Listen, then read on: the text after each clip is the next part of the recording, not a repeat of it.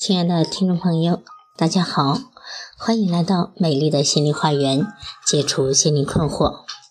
我是心理咨询师赵霞，我的微信号是美丽花园的手写大写字母，也就是大写的 M L H Y 加数字一二三四五六七八九。我的 QQ 是二五零七幺幺四二零幺，欢迎大家与我沟通联系。咨询收费。听众咨询可以享受最高优惠。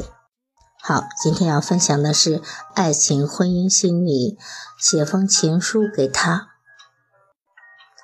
在追求爱人或者被爱人追求时，我们接触到的最多的就是甜言蜜语。你我都会用电话、情书、微信、QQ 等方式来表达思念和爱意。其中最令人感动的。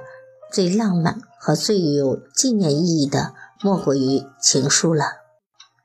一张信纸，几行文字，点点墨香，满面情感，蕴含的是对对方和自己青涩浓厚的倾慕和珍惜。写情书时，内心的柔软和思绪，是其他任何的方式都替代不了的。它能够帮助我们清理思绪，互诉衷肠。每次翻阅回味时，都能够体会到浓浓的情感。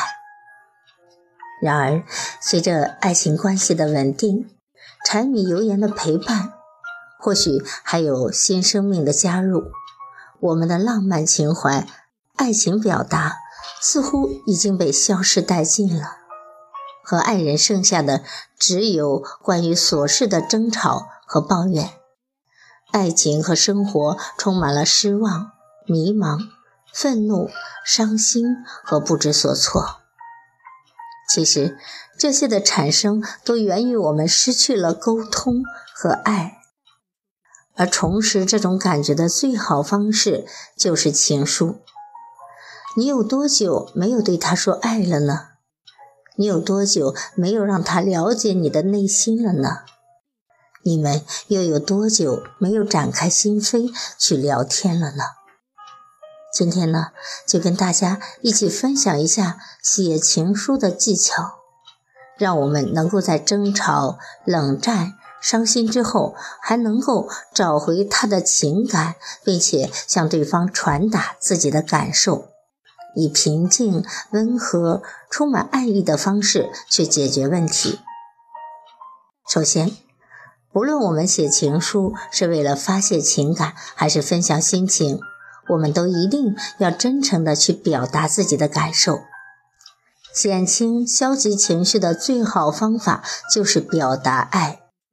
所以，不要和爱人吵闹，回到房中，安静的写一封情书代替吧。这会让我们以最快的速度找回积极的情绪。写了信之后，你可能觉得不需要再谈话了，更愿意为伴侣做些事情。我们写的每封信最好要包含愤怒、悲伤、恐惧、后悔，还有爱五种感觉。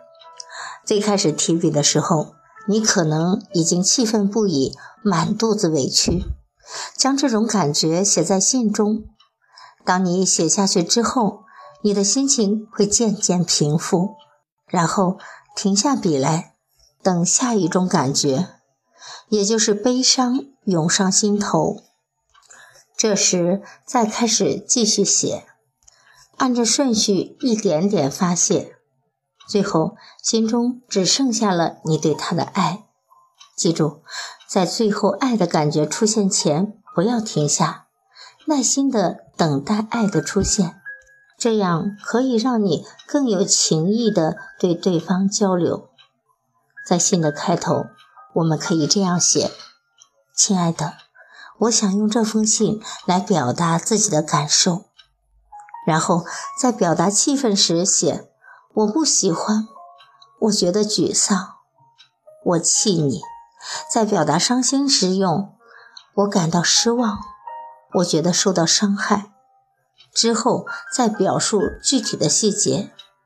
接下来再表达害怕、和后悔的感觉，比如我害怕你这样会不安全，我不要你出事，我很害羞自己没有相信你，我后悔对你说了伤害的话。写这两种感觉，可以让我们站在对方的角度去考虑问题，找到双方的错误，让爱的感觉出现。在最后表达爱的时候，我们可以将心头的体贴和照顾全部表达出来，找回刚恋爱时的感觉，尽情地抒发情感。比如，我爱你，我了解你很累，我知道你对家庭的付出。谢谢你，有你的陪伴，我很幸福。我想要跟你共度周末。这样的一封情书写完之后，原来心中的悲伤、失望、愤怒等情绪已经缓解了许多，对对方的爱意渐渐涌上心间。这个时候，我们可以开始写情书的第二步了——回信。当我们抒发了消极情绪之后，可以再花三五分钟的时间来写一封回信，以爱人的口吻，这样可以平复心中的不适。想象他充满爱意的看了你写给他的情书，然后回应了你的感受，假装是他写了这封回信，在信中你可以写下希望从对方那里得到的回应。很多男人并不知道我们需要的是什么，即使看了情书，也不明白自己要怎样做才能够缓解我们的情绪。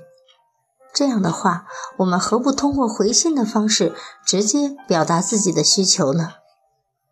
举一个例子，我们可以这样模仿爱人来给自己回信：“亲爱的，谢谢你如此爱我，谢谢你能将自己的感受分享给我。”我知道了，我的反驳对于你来说是多大的伤害。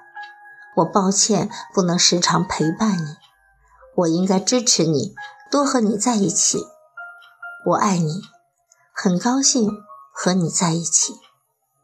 最后，当我们将情书和回信都写完之后，记得分享给你的爱人，握住对方的手。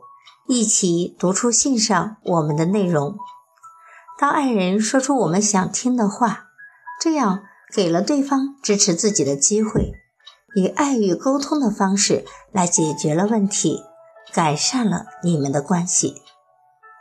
这种方式是非常有效的，比你在爱人那里觉得不开心，用一哭二闹三上吊的戏码要有效的多。